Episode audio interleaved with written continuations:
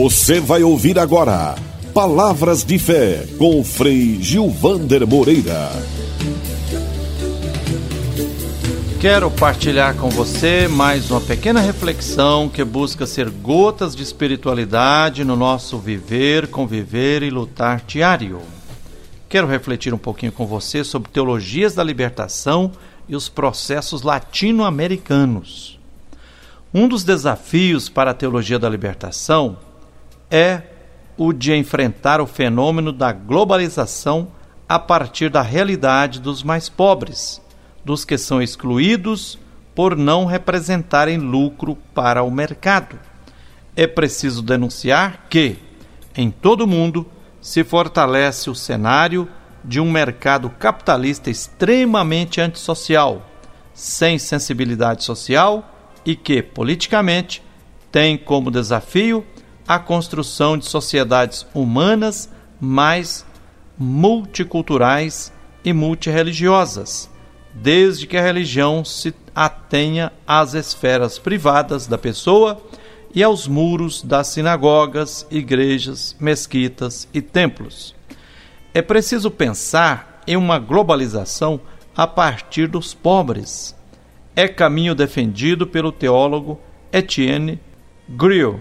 Diante de uma globalização construída para os poderosos, as igrejas cristãs podem oferecer uma verdadeira instância crítica com a condição de fazer aliança com os pobres e de aprender deles a redescobrir seu próprio tesouro através deles e com eles. Encarnada na realidade dos pobres, a Igreja torna-se uma instância crítica, não em nome de uma fé transcendente ou de uma autoridade superior sua palavra recebe autoridade ao se inserir fora do quadro habitual, em certo sentido fora do mundo, no meio dos últimos. Esta realidade, que causa espanto e medo, é de fato uma realidade teologal de primeira ordem. Por isso, as igrejas precisam fazer uma aliança com os que não contam. Isso traz duas vantagens. A primeira é tornar explícito no debate público as pessoas de carne e osso que estão na beira da morte. A segunda é fazer ressoar ali os apelos do Evangelho que propõe uma transformação do mundo a partir da cruz de Jesus e da luta dos excluídos para sair da cruz e testemunhar assim a realização do projeto divino da libertação no mundo atual. Ao lerem essa reflexão, assim de certa forma ainda genérica, todas as pessoas que se sentem ligadas a esse caminho das pastorais e das teologias da libertação concordam e aprovam.